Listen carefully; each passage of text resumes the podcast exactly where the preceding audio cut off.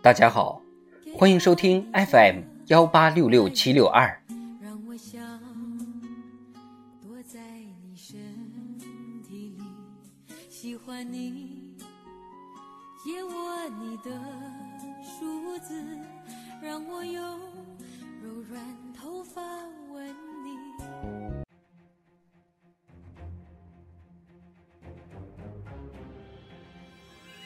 庆祝中国共产党建党一百周年特别节目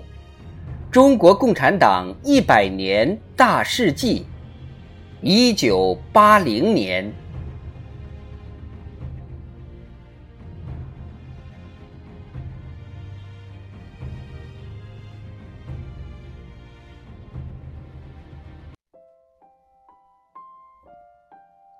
一九八零年一月十六日。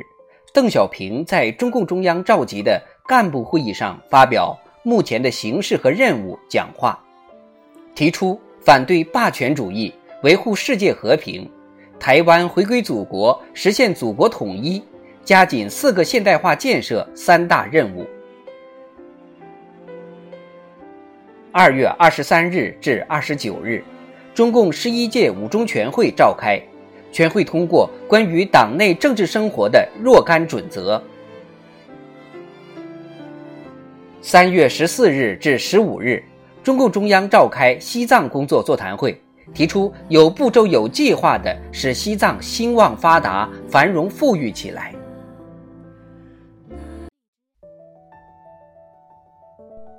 四月十五日至十八日，邓小平、胡耀邦等。在会见意大利共产党主席贝林格时，首次提出党际交往的基本原则。一九八二年，中共十二大正式提出处理党际关系的独立自主、完全平等、互相尊重和互不干涉内部事务四项原则。四月十七日，中国恢复在国际货币基金组织的代表权。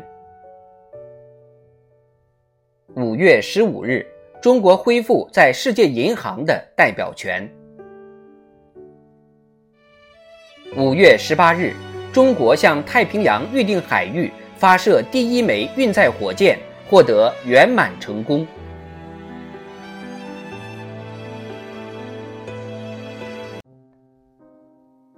八月十八日，邓小平在中央政治局扩大会议上发表。党和国家领导制度的改革讲话，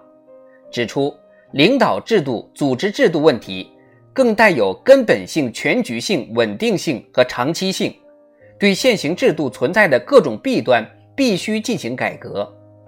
改革党和国家的领导制度，不是要削弱党的领导、涣散党的纪律，而正是为了坚持和加强党的领导，坚持和加强党的纪律。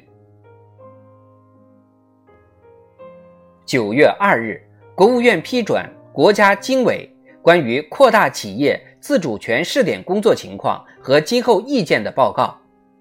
要求从一九八一年起，把扩大企业自主权的工作在国营工业企业全面推开。